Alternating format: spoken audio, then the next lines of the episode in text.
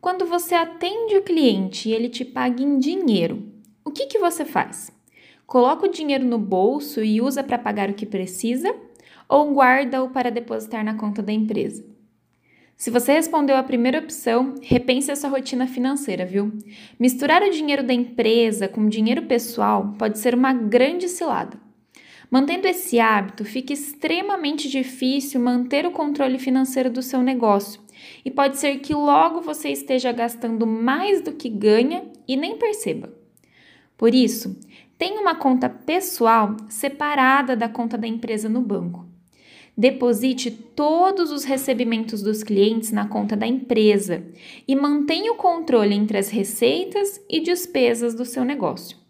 Além disso, determine um salário e um dia fixo para você receber, como se fosse um funcionário.